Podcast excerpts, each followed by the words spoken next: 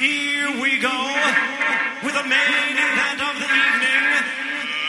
Let's get ready to rumble! Droite, gauche, droite, sur les ondes pour mon blablabla. On y croit, naturopathie. Live de Rosemont, Arturo Garci. On va jouer, carte sur table. J'en pense quoi du combat de Jean-Pascal? On va passer pro, boxer podcast. Laurent c'est pour parler, bienvenue sur le podcast.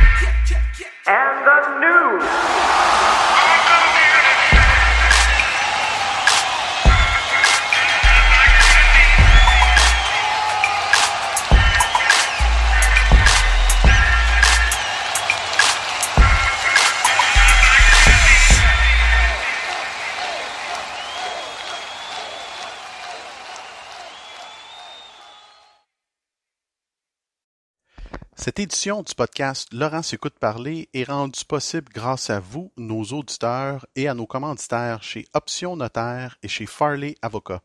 Sans eux, Laurent serait tout seul à s'écouter parler. Sans plus tarder, vas-y Laurent, on t'écoute.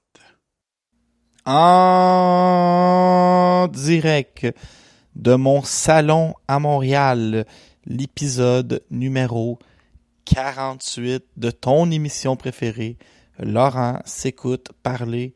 On approche de plus en plus le chiffre impressionnant de 50. Qui le cru?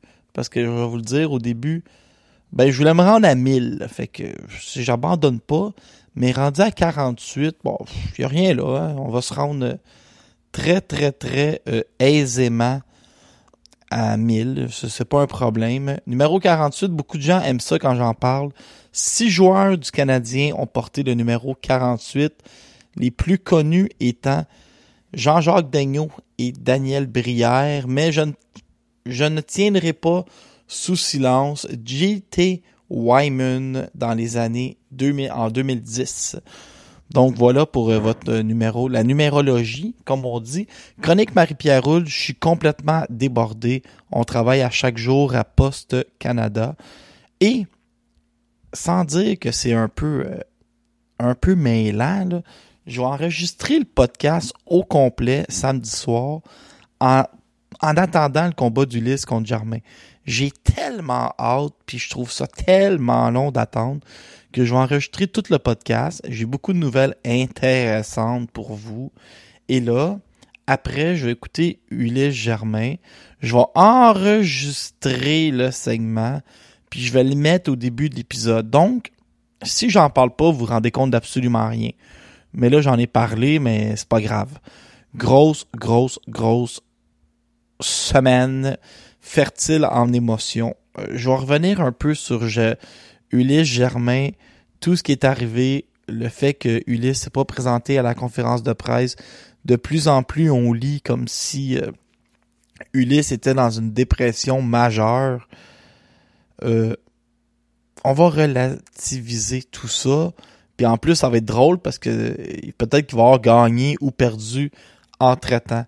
Retraite de Michel Hamelin, l'homme de fer de la régie des alcools et jeux sport du Québec. J'ai deux hommages audio de gens qui ont bien connu Michel. J'ai des anecdotes pour vous. On va parler Michel Hamelin. Ce matin, je suis en train de déjeuner deux œufs bacon, pain ménage, gaufrettes, croton, fromage, bacon, petite saucisse, patates risolées. Je sais pas pourquoi, mais quand je suis parti travailler, c'est comme si j'avais un alter dans le bas-ventre. Et j'ai capoté parce que j'ai lu dans le journal que Francis Lafrenière et Steven Butler, c'est réglé. Mais ça, là, j'ai des plein, j'ai plein d'affaires à dire à propos de ce combat-là, qui aurait pu arriver en 2016, qui va arriver en 2021. Mais comme dirait ma grand-mère, mieux vaut très tard que jamais.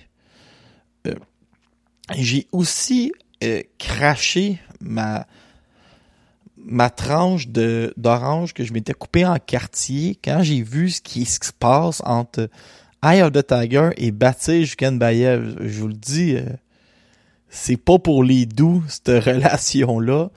Je vais vous en parler. À l'international, il y a eu quelques annonces de combat chez les 175 livres. Et il y a des nouvelles internationales, comme d'habitude. Ça aussi, je vais vous en parler. Nouveau segment pendant l'introduction, je salue un ou une boxeuse amateur ou indépendant qui boxe chez les professionnels, mais qui l'ont pas facile récemment. Et je voudrais saluer une fidèle auditrice, Martine Vallière-Bisson, boxeuse professionnelle, invaincue, qui malheureusement est indépendante. Donc, en pleine COVID, c'est compliqué pour elle. Et elle se ramasse avec une longue période d'inactivité. Une fille qu'on compare à la... C'est Mathieu Germain en fille. Énorme ring IQ. J'espère que tu vas réussir à boxer si c'est le t'as, parce que je vais vous en parler pendant l'intro. Euh, c'est pas si simple, tu sais, comme Marie-Pierre Roule ou Kim Clavel qui vont boxer au Mexique, faut que tu prennes quasiment un mois sans sol si t'as une vraie job. Tu sais, Marie-Pierre Roule a la chance d'avoir euh, un agent et un chum qui sont millionnaires, euh, qui en ont énormément de collés. Euh, si, si tu boxes, mais que t'as pas nécessairement des millionnaires dans ton entourage, ça peut être plus difficile d'avoir à prendre du sans-sol qui appelle. Et c'est pas simple pour les boxeurs indépendants. Donc, ma pensée va à Martine et merci d'être une fidèle auditrice. Aussi, chronique littéraire, j'ai acheté le livre de Marie Ève Dicker. Je m'en encore parce que je pense tout le temps à Marie-Pierre, mais j'ai acheté le livre de Marie-Ève Dicker. Raconte-moi Marie-Ève Dicker, écrit par Mathias Brunet aux éditions Petit Homme. Je vais, bien sûr, vous en parler. Donc, je suis fébrile, le combat s'en vient. J'en profite pour enregistrer le podcast, pour passer le temps avec vous, mes amis. Victoire de Adam Dishka par décision unanime des juges sur Jay Billard. Dishka qui a envoyé Billard au tapis dès le premier round avec une main droite. Billard tire levé, garoché bien de la gauche, bien de l'accrochage. Combat bien correct pour une ouverture. Et je vais faire une annonce officielle. Jay Billard pourrait revenir un jour euh, boxer au Canada, mais du côté de Adam Dishka, il ne sera jamais champion du monde. J'ai l'impression que Eye of the Tiger l'a signé parce qu'il voulait aller euh, coloniser le marché de Granby. Ils sont fait un peu prendre avec euh, la COVID-19. Tu sais, Eye of the Tiger, ils ont des boxeurs à Shawinigan. Ils ont beaucoup de Montréalais. Ils sont capables d'aller à Québec. Je pense qu'ils veulent aller à Granby aussi une fois par année. Puis c'était un peu le plan avec Dishka parce que point de vue boxe, il y a rien de vraiment exceptionnel. Gagnerait à perdre du poids, à essayer d'être plus rapide. Mais point de vue spectacle, euh, c'est correct. Puis ça ouvre bien la soirée. Dans les dernières semaines, je vous ai martelé que Josh de Boss Wagner était très dangereux. On a beaucoup fait mention de son 5 ans d'inactivité. Mais je vous ai répété, puis les gens qui écoutent le podcast, vous avez la chance d'avoir les meilleurs commentaires parce que c'est moi qui les fais. Josh Wagner était à l'entraînement avec son frère Ryan. Je vous ai dit que ce combat-là, il y a trois mois, on a reçu des messages privés Wagner était prêt à gager n'importe quel montant avec n'importe quel Québécois sur le fait qu'il allait gagner. Il accotait le montant de notre choix. Je vous ai dit qu'il avait perdu deux décisions excessivement serrées contre Yves Ulysse Junior. Raphaël Courchen, il a 21 ans. C'est plate ce que je vais dire, mais je vais vous dire ce que je pense. Ce soir, il boxait contre comme David Lemieux, mais sans force de frappe. Lançait des crochets larges. Il se faisait avoir par Wagner tout le temps. Il était en déséquilibre. Il avait de la misère avec la distance. Puis Wagner est arrivé en bon vieux vétéran. Lancé beaucoup de jabs, travaillé en combinaison, a pas cherché le coup d'artifice. Il a juste fait moi je vais frapper pour 300 avec 30 circuits puis 100 points produits. Tu sais le vieux, ça c'est la vieille phrase qu'on entendait souvent euh, au baseball. Le gars il vise toujours le char posé puis le simple. Puis à la fin de la saison, finit par frapper 30 circuits quand même. Mais Wagner, c'est un peu ça. Il a lancé aucun coup d'assommoir. Il a juste été ultra précis. Pas ultra précis, mais il a juste été travaillant, travaillant en combinaison, a pas cherché euh, le coup de circuit. Puis finalement, ben, il gagne 5 rondes sur 6. Il s'est pas fait atteindre sérieusement. Puis il paraît vraiment bien dans le combat de ce soir, tellement que je reçois une tonne de messages textes qui me disent Eye of the Tiger devrait le signer. Toutefois, il est sous contrat avec KO Boxing à Edmonton. Il retourne à Edmonton avec la victoire. Puis pour Courchen, ben c'est plate, mais passer pro à 18 ans, quand t'as une fiche euh, modeste chez les amateurs, mais on peut t'amener du Mexicain pour te gonfler une fiche, mais un jour, ça va faire mal. Puis là, c'est de voir les ajustements qu'il veut faire, puis le style de boxeur qu'il veut devenir. Parce qu'il est pris dans une charpente de cogneur, mais j'ai pas l'impression qu'il a la force de frappe qui vient avec. Est-ce qu'il va être capable de devenir un styliste pour avoir une, une belle carrière? Personne qui a cette réponse-là. Ça va être compliqué dans les prochaines années pour Raphaël Courchen. Puis ça me fait de la peine de dire ça parce que c'est un gars qui est fort sympathique. Ça me fait mal, mais je viens d'arriver directement sur ma prédiction. Pas directement, j'avais dit cinquième ronde, ça se termine à la fin du sixième. David Théroux n'en peut plus simplement euh, en prendre. Euh, Steve Claggett, c'est un animal. Steve Claggett, euh, bon Dieu, a donné les meilleurs poumons de la planète. Puis en plus, il s'entraîne comme un fou. Il s'assoit même pas entre les rondes. Il s'est garoché sur Théroux. Théroux s'est garoché sur lui. Je vous dirais que ça a été équilibré pendant à peu près trois rondes. Au quatrième, si le pauvre Théroux, son lacet s'est détaché, son soulier a brisé, puis là, Claguette s'est garoché sur lui comme euh, la misère sur le pauvre monde. Puis ça a été, le sixième round, là, ça a été un des plus gros, euh, sans dire massacre, mais une des plus grosses volées que j'ai vues. Là. Ça me faisait penser un peu à quand Kovalev a frappé Leider pendant le quatrième sans arrêt.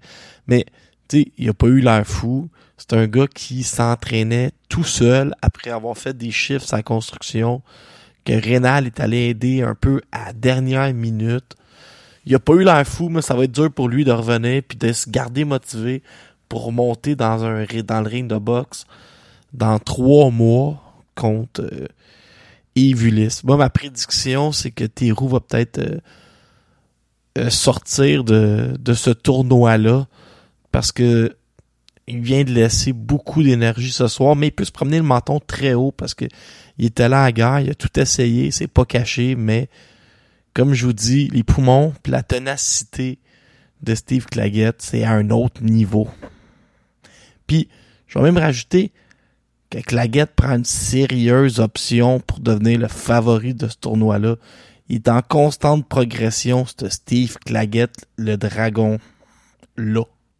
Je pense que j'ai jamais été aussi déçu de ma vie. Je- le combat entre Mathieu Germain et Yves Ulysse vient de se terminer.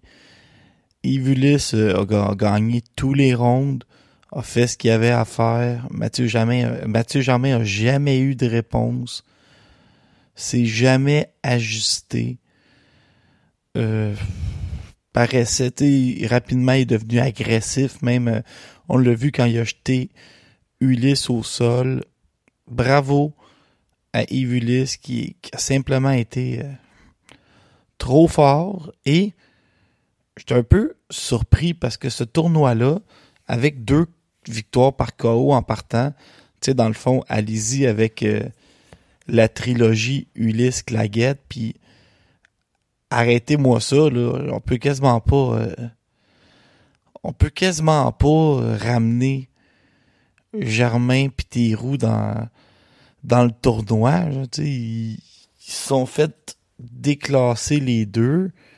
Là, pourquoi étirer la sauce avec un tournoi d'un an et demi? Moi, je irais directement avec la finale. Comme je vous dis, j'ai r- jamais été aussi déçu d'un combat que qu'on appréhendait depuis des années. Aucune solution du côté de Mathieu Germain. J'en veux un peu à Punching Grace qui va pas dans les coins entre les rondes. J'aurais aimé voir le travail de Mike Moffa, qu'est-ce qu'il disait euh, à Germain. Mais bon. Je me je vais me coucher là après ça parce que je travaille le matin de bonne heure. J'ai rarement eu j'ai rarement été aussi déçu puis découragé que ce soir. Puis bravo à Yves Ulysse qui, envers et contre tous, malgré toute la mauvaise publicité, a livré un combat parfait. Ben, Michel, c'est un gars, effectivement, que c'est important d'apprendre à le connaître. Moi, j'ai commencé à couvrir la boxe en 2009. Puis au début, ben, j'avais beaucoup le syndrome de l'imposteur. Puis je me suis mis à écrire pour le, magazine La Zone de boxe, qui n'existe bien sûr plus du tout. Puis à un moment donné, j'ai eu l'intention de faire un, portrait de, la régie. Puis j'ai posé la question, je suis allé voir un gars là. Puis je me suis j'ai passé un après-midi avec lui à son bureau euh, à l'époque, euh, au, au Palais de justice. Puis on a parlé de la régie, euh, de tout est en large, tous les, les niveaux. Puis c'était super intéressant. Puis depuis ce temps-là, j'ai entretenu une très belle relation avec lui. Puis c'est un gars très sympathique, euh, très cordial, qui donne l'heure juste j'ai toujours apprécié travailler avec lui parce que s'il peut te dire quelque chose, il te le dit. S'il peut pas, il te dit qu'il peut pas. Puis euh, il, il, met les choses au clair. Puis je pense qu'avec les journalistes, c'est un, travail qui est important parce que trop souvent, les amateurs euh, ont leurs propres opinions, mais il y a des règles puis il y a des lois aussi. Là, euh, il faut son rôle, c'est de faire appliquer les règles. Merci à Jean-Luc Autret de la défunte plateforme 12rondes.ca pour ce, ce, petit moment d'hommage à Michel Hamelin. Il y en aura d'autres dans le courant de l'émission. Michel Hamelin qui a annoncé euh, qu'il ne, ne, sollicitera pas un prochain mandat à la Régie des alcools, sports et jeux du Québec. Hamelin, qui était en poste depuis 2001 comme inspecteur, 2009 comme président de la Régie c'est un homme droit, un homme strict, un homme qui imposait le respect et même qui faisait peur parfois, mais quand tu le connaissais, il était très gentil. C'est parce que on ne savait pas ça qui était gentil. C'est un ancien policier puis il jouait ce jeu-là un peu d'avoir la face de bœuf. Mais dans le fond, était bien correct puis il prenait toujours beaucoup de temps. Quand tu étais un blogueur comme moi, si jamais tu t'interrogeais sur la régie ou tu t'interrogeais sur un règlement, tu avais simplement à l'appeler. Puis il était prêt, là, je vous le dis, c'était un jaseux. Il pouvait prendre une heure, une heure et quart, tout t'expliquer. Puis si tu lui demandais euh, pourquoi telle affaire, mais comme comme Jean-Luc dit, s'il avait le droit de te le dire, il te le disait. S'il avait pas le droit, il disait écoute, j'ai pas le droit de te le dire. Quelqu'un de droit, quelqu'un de strict, mais quelqu'un qui nous a donné à l'international une très bonne réputation. Tu sais, quand les promoteurs venaient ici, les promoteurs étrangers, tout de suite, euh, ce qu'ils disaient, c'est Wow, c'est bien géré ici. Puis Michel, il me disait toujours, regarde là, j'ai l'air sévère, j'ai l'air strict, je prends des décisions qui parfois déplaisent, mais je suis motivé par une seule chose, l'intégrité du sport, puis m'assurer euh, la santé, la sécurité euh, des boxeurs. C'était pour lui là, ça c'était primordial. Puis si si ça faisait que, mais il pouvait avoir l'air bête ou il pouvait avoir l'air strict. Si lui jugeait dans son fort intérieur qu'il faisait pour la sécurité d'un boxeur, il allait le faire. Tu sais, il aurait tiré des permis à des boxeurs qui avaient été passés trop souvent euh, KO, qui pouvaient plus se battre euh, en sol québécois. Il faisait pas de, de gaieté le cœur en disant au gars euh, j'ai plus que le droit de travailler. Il, il, il, faisait parce qu'on a vu ce qui est arrivé en boxe, puis il essayait le plus possible de, s'assurer qu'il arrive pas ce genre d'accident. Fait que c'était ça, Michel Hamelin, un type sympathique. Moi, je vais vous donner une coupe d'exemples. Une fois, j'étais à Rixa Promotion, puis je mange un hot dog avec Michel, puis il est très gentil. Très, très, très gentil. C'était c'était un gars qui, son faciès exprimait pas ce qui était vraiment, tu sais, puis il jouait Je sais pas s'il jouait à ça, mais des fois, il arrivait à peser, là. Ça avait aucun bon sens. Les face à face, l'air bête en arrière, ça avait, ça avait, ça avait pas d'allure comment qu'il avait l'air bête. Une fois, avec ça, il y avait une file interminable aux toilettes. Il m'avait montré comment utiliser la toilette, la régie était où, puis il disait, tu dis pas ça à personne, je t'autorise à aller à la, à la toilette de la régie. Puis là, tu sais, ça m'avait rendu un fier service. Euh, une autre fois, j'étais avec euh, Jean-Luc Cotteret, encore de 12 rondes, qui vient de faire euh, une entrevue avec moi. Puis, euh, il avait pris beaucoup de temps pour répondre à toutes nos, nos millions de questions. Puis Dieu sait que Jean-Luc, il y en a des questions, puis ses préambules sont longs. Puis il était toujours patient. Puis je vais vous raconter ce qui est arrivé. J'ai fait une entrevue avec euh, Jean-Luc Autret de 12 rondes pour parler de Michel Hamelin. Puis je sais pas comment j'ai fait mon compte, mais j'ai enregistré. Puis ça a simplement enregistré Jean-Luc. On n'entend pas mes questions. C'est pour ça que ça va finir en hommage. Vous entendez seulement Jean-Luc, puis on n'a pas... on n'a pas d'entrevue. Fait que c'était ça, Michel Hamelin. C'est un gars qui euh, nous a fait bien paraître quand t'as vu les De euh, euh, Bernard Hopkins, Bob Arum, Frank Warren. Tout le monde est venu ici, puis il sortait en disant « Wow, le Québec, ça a bien du bon sens. » C'est grâce à Michel Hamelin. 30 ans comme policier, 20 ans à régie. Écoute, ça le rajeunit pas, ça. Profites-en puis bonne retraite, puis celui qui va te remplacer, ben il y a des bons souliers à chausser. Ben, moi, je suis arrivé, puis il était pas encore là, il est arrivé pas longtemps après que j'ai commencé à courir la boxe. Je te disais que la boxe était déjà majeure à l'époque. Lui, il l'a amené à un autre niveau. tu sais. Il a pas pris la boxe euh, à, rien du tout, puis il en a fait quelque chose de- d'exceptionnel. Moi, je pense qu'il a amené euh, beaucoup plus de rigueur, peut-être. Ce qu'il a fait aussi, entre autres, c'est qu'il a, il a, renouvelé beaucoup euh, l'équipe des inspecteurs. Auparavant, euh, moi, j'ai rien contre les policiers, mais il y avait beaucoup de policiers retraités. Puis c'était beaucoup de, des- des, des, des gens d'un certain âge, pour pas dire euh, plutôt âgés. Aujourd'hui, il y a une belle diversité d'âge dans le staff qu'il y a. Puis ce qui est le fun aussi, c'est qu'il a tellement grandi son organisation. Si tu t'en souviens, il a réussi à faire des galas le même jour dans des villes différentes, comme Repentigny et Québec. Donc, on entend, c'est pas très proche. là. Fait que C'était pas le même monde qui travaillait. euh, braquer l'avenir. Laisse le moteur tourner, je vais en tourner, je leur fais mal à la Luciane boudée. J'en ai parlé pendant l'intro. Je me lève un matin pour aller travailler. Je sais que je vous en parle tout le temps, mais je suis bien travaillant. Puis là, j'ouvre mon journal par l'arrière, ok? Ça, ça, tous les gars ont fait ça.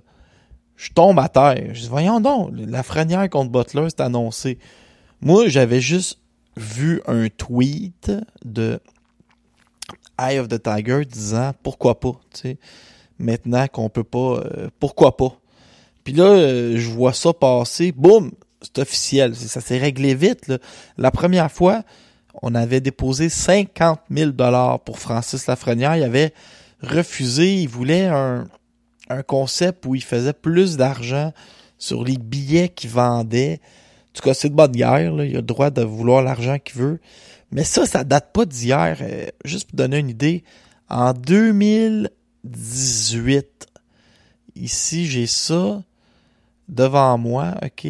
Euh, Francis Lafrenière s'en prenait à Steven Butler. Il disait euh, Êtes-vous bipolaire? Voulez-vous le combat ou vous le voulez pas? Parce que le groupe Jim avait avait fait un offre pour Steven Butler pour l'amener, on voulait amener Steven en sous-carte de bosser Pascal. Tu sais, la bonne vieille stratégie. Il disait, on offre plus d'argent que vous nous en offrez. Fait que si Steven veut absolument le combat, pourquoi il refuserait plus d'argent avec euh, pour venir sur le groupe Jim que nous on, on aille chez Eye of the Tiger. Tu sais, ça se défendait l'idée là. Pourquoi les deux boxeurs gagneraient moins ensemble euh, chez vous que chez nous? Tu sais, venez chez nous. Fait que en tout cas, c'est je vous dis, ça fait vraiment pas d'hier que c'est que ces deux gars-là euh, se coltaillent. En 2017, la même chose. Euh, on avait essayé d'amener Steven Butler pour affronter Lafrenière sur un show de Rixa. À l'époque, c'est Maxime Desfortin qui avait géré tout ça, qui avait déposé des offres, qui avait fait, qui avait fait une contre-offre. Encore une fois, on avait dit que chez Rixa, euh, on avait fait une offre honnête pour amener Butler. À Rixa, une offre qui était meilleure que celle qui venait de l'autre côté. Mais ça, euh, juste pour vous dire que ça date. Mais ce que je veux vous dire, c'est que quel combat mer- merveilleux pour moi, ok? Steven Butler est allé au Japon affronter Ryota Murata. Ça a pas fonctionné. Il y a pas si longtemps, Rob Brandt a débattu Vitaly Kopilenko, puis ça a fait dire à mon ami Antonin Descaries, Rob Brandt contre Steven Butler.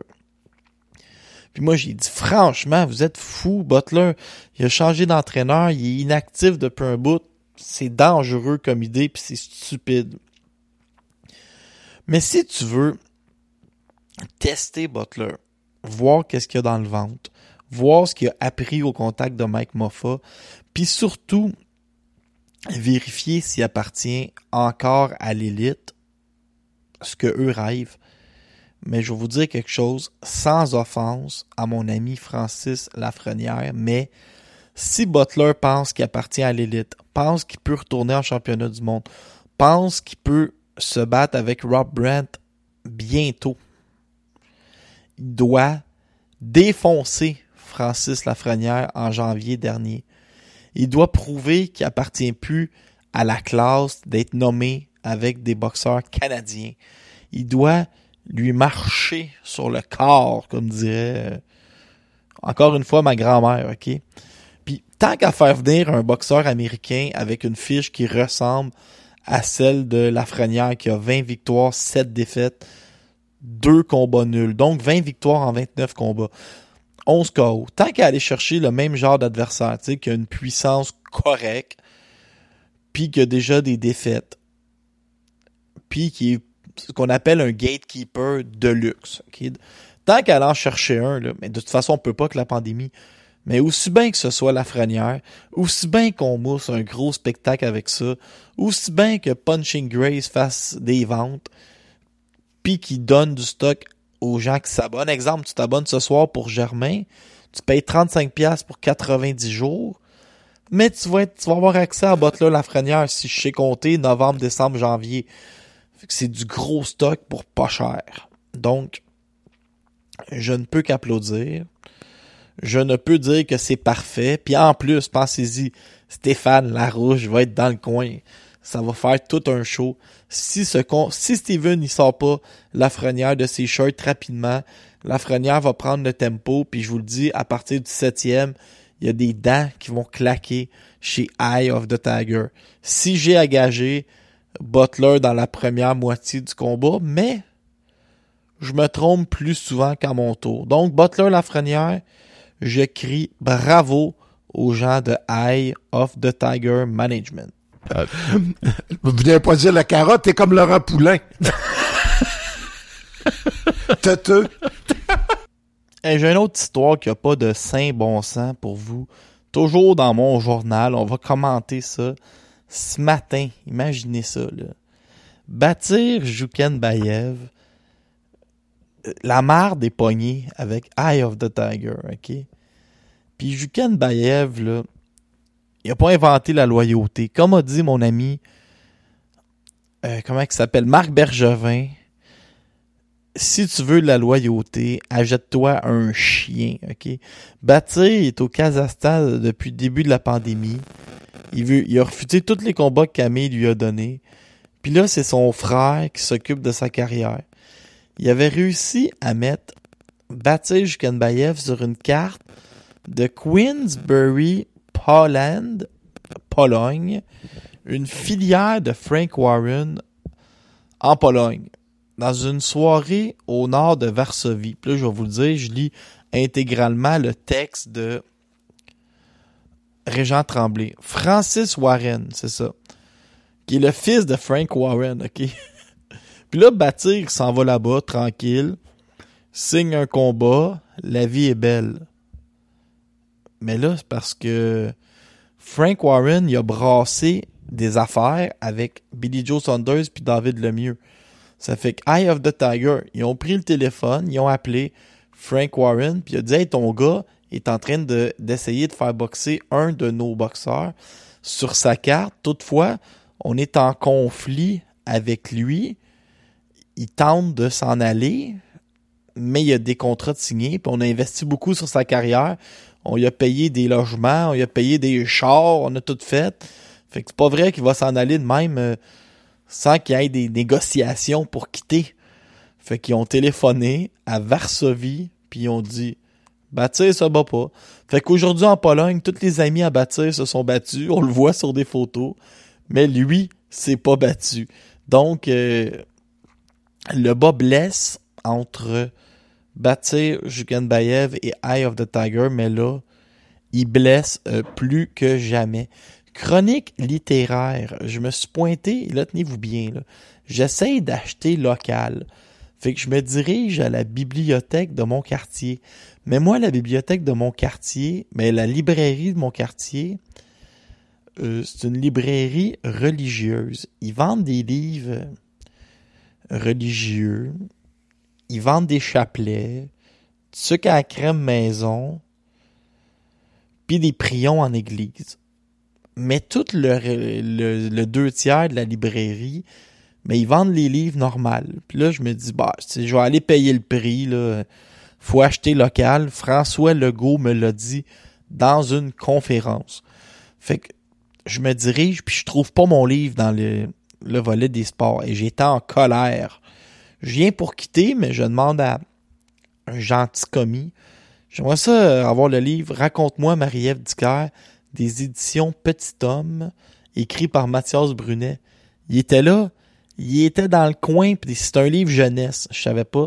C'est écrit pour les jeunes, mais tu sais, ou les gens comme nous, qui n'êtes pas des grands lecteurs. Puis là, Mathieu, c'est bien écrit, là, c'est tranquille. Il y a des petites illustrations, c'est pas une grosse bible. C'est bien correct. 12,99. Voici un livre qui s'offre très bien dans un bas de Noël. Ça nous raconte Dicker qui pratique le karaté, rêve de Jeux olympiques. Elle se rend compte que ben, le karaté n'est pas aux Jeux olympiques, fait qu'elle se décide de boxer. Puis là, ben, elle ira pas aux Olympiques, mais championne du monde. Fait.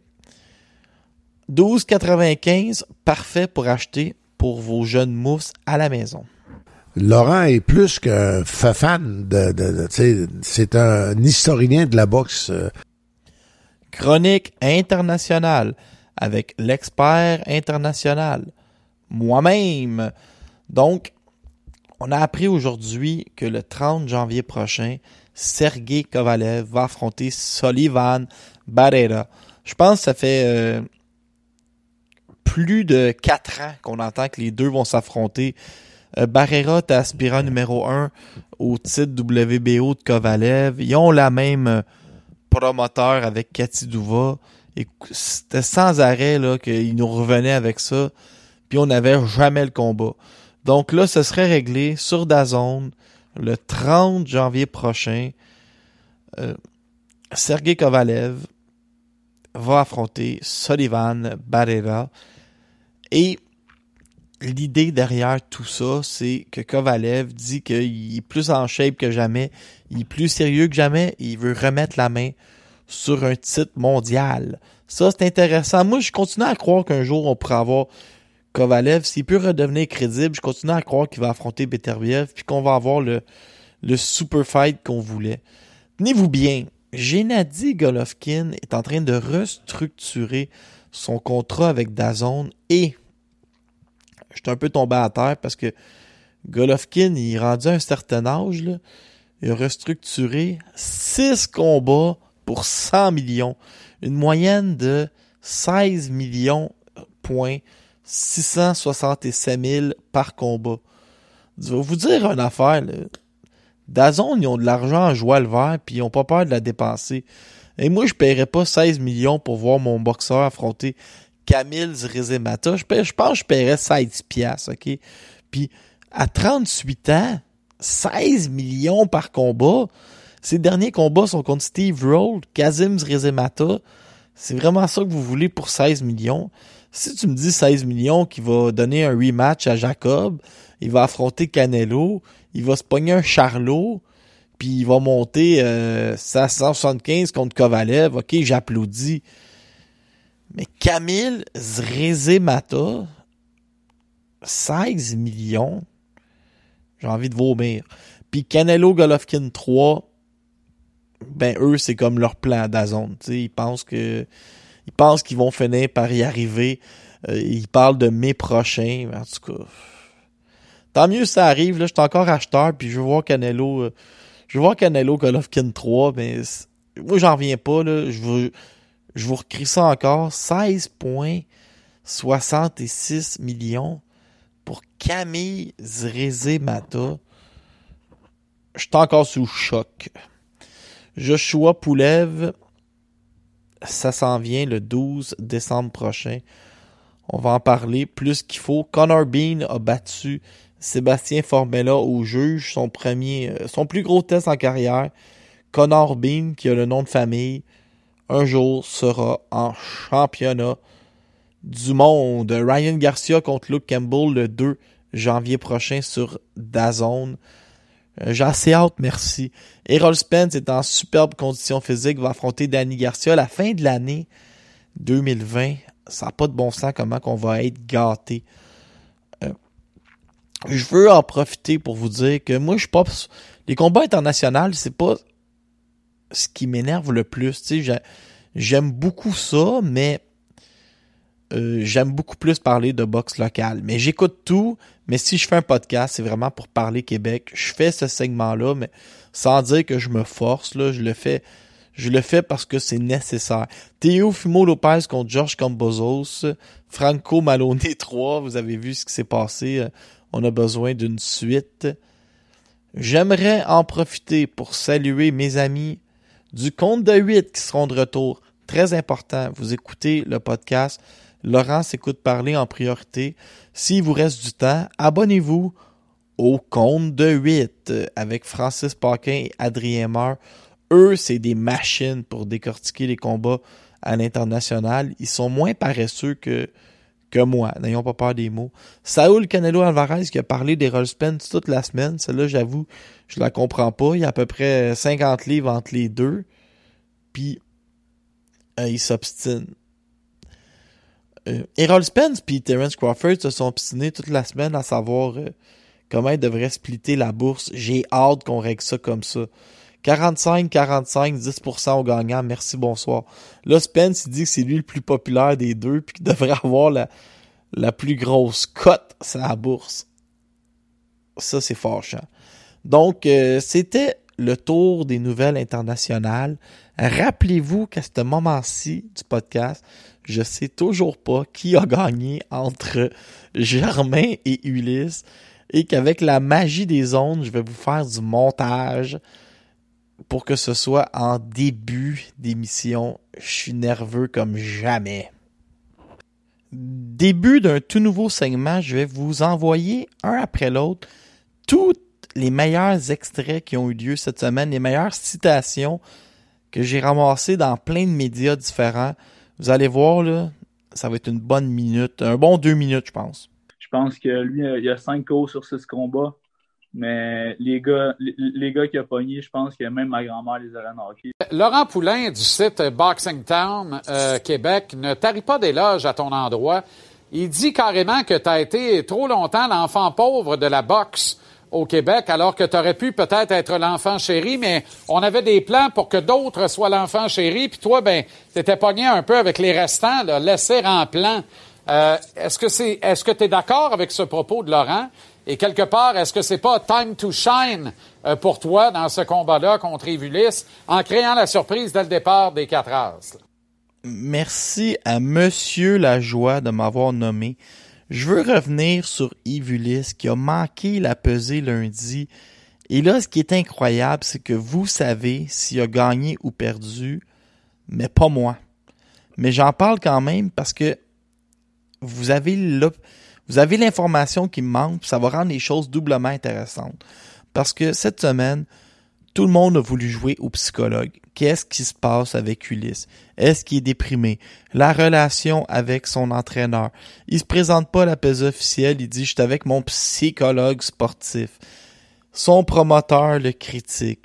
Son entraîneur le critique. Rénal Boisvert. Mike Moffat dit il est rentré au gym, il a critiqué tout le monde. Nancy Audet sort une lettre publique pour dire Yves, toi qui étais si gentil, comment t'as pu changer d'un bout à l'autre puis devenir bête et méchant après le combat contre Celsouk Eldin? Il s'en va à Jean-Charles Lajoie. Jean-Charles lui demande As-tu confiance à ton promoteur? Il, il prend un long silence puis il dit Ouais. Le moins convaincu que vous pouvez. Il a pas l'air à bien s'entendre avec Rénal Boisvert présentement. Il s'entend pas avec Camille et Stéphane. Il veut pas faire de médias. Mais s'il a gagné ce soir, vous le savez ou pas, tout est réglé. S'il a perdu, on est vraiment dans le trouble. Puis moi, je vais faire une prédiction. S'il a perdu plus tôt dans ce podcast, puis plus, plus tard dans la soirée, il va être relâché. Il va devenir joueur autonome, puis probablement qu'il va signer avec Yvon Michel en 2021. Si il a gagné, on va oublier qu'il est sa grosse déprime, qui est bête et méchant, puis on va continuer le podcast. S'il est vraiment en perdition, puis qu'il est perdu, puis qu'il est sa déprime, ben, Yves, si va te faire aider, là, c'est pas, c'est pas grave, là. C'est tout déjà arrivé qu'on a voir notre médecin de famille, puis qu'on dise que on va pas bien ces derniers temps, puis va chercher de l'aide, c'est tout. Puis, en tout cas, j'ai vraiment hâte de voir parce que comment un gars qui était si gentil, qu'on parlait de son sourire, qui est arrivé avec sa mère à une pesée, qu'on disait que c'était le gentilhomme de la boxe, le nouveau Luciane Boutet, a pu virer puis devenir un gars bête, méchant, arrogant, veut pas parler au public. En même temps, de l'autre côté, il veut sauver son quartier, il travaille sur plein de projets pour la communauté. Moi, je crois rien de ce qu'on a entendu cette semaine. Il est peut-être en colère avec la boxe, mais c'est le même Ulysse, gentil, drôle et agréable à côtoyer dans la vie de tous les jours. Je peux pas croire tout ce qu'on entend et je sais même pas ce qui est arrivé sur le ring ce soir. C'était l'épisode 48. Je capote. Je sais même pas qui a gagné. J'attends. Avec la magie, je vais refaire. euh, je vais rajouter au montage tous mes commentaires à propos d'Ulysse et Germain. Combat entre Claguette et Thérou. Je vais vous donner mes prédictions comme ça, vous allez pouvoir vérifier. Mathieu Germain, décision partagée des juges ou unanime très serré, là, comme 96-94. Claguette au cinquième ronde. Victoire de Raphaël Courchen par la peau des fesses. Puis euh, Adam Dishko premier ronde. Fait que vérifiez ça, voir si je suis un génie ou pas. Euh, Amusez-vous. La boxe internationale, ça va être fou d'ici le 31 décembre. Ça va être fou au Québec. On devrait en voir Sadridine, Arslanbek, des annonces pour Butler. On a un adversaire pour Christian Mbili qui va affronter Rolando Paredes. J'en ai pas parlé, parce que Paredes est pourri. Puis j'étais fâché que pour Mbili, je trouve que ça tourne en rond un peu pour le moment. Euh, Kim Clavel et Marie-Pierre Houle, rien n'est moins certain qu'ils vont aller se battre au Mexique le 28 novembre prochain. Si vous n'avez pas écouté, on a reçu Rudy Pierre-Paul sur Boxing Town Québec, aussi disponible sur le Twitter de Vincent Tremblay. C'est la folie furieuse. Rudy Pierre-Paul est un animal avec un micro ou une caméra devant lui. Ultra intéressant. Allez écouter ça tout de suite. Sur ce, bonne boxe et à la semaine prochaine.